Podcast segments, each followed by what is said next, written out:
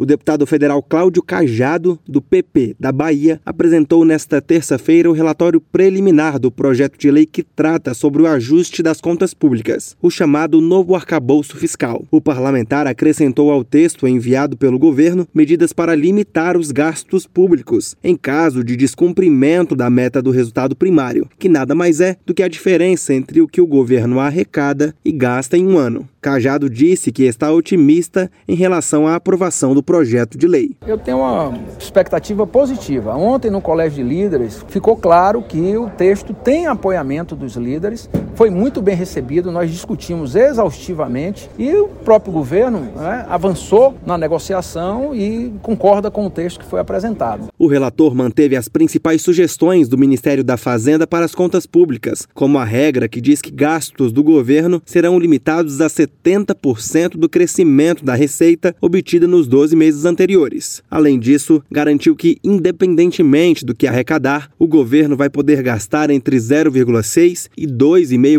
a mais do que no ano anterior. Outro ponto mantido foi a criação de um intervalo para a meta de resultado primário. Mas Cajado adicionou algumas medidas de ajuste, também conhecidas como vedações ou gatilhos, para situações em que o governo não cumprir a meta. Em um cenário, por exemplo, em que o executivo acabe tendo um saldo das contas públicas inferior ao projetado, o governo vai ficar impedido de criar cargos, aumentar auxílios ou conceder benefício tributário. Se descumprir a meta pelo segundo ano seguido, o governo também não vai poder dar aumento de salário para servidores públicos ou realizar concursos, exceto para repor cargos vagos. O relator acredita que o texto é equilibrado. Acredito que o texto é muito bom para o governo e muito bom para a sociedade e muito bom para o que nós queremos. É, atingir aí a trajetória da dívida cada vez de uma forma mais firme com a consequente queda dos juros, porque está claro que a perseguição da meta fiscal é um objetivo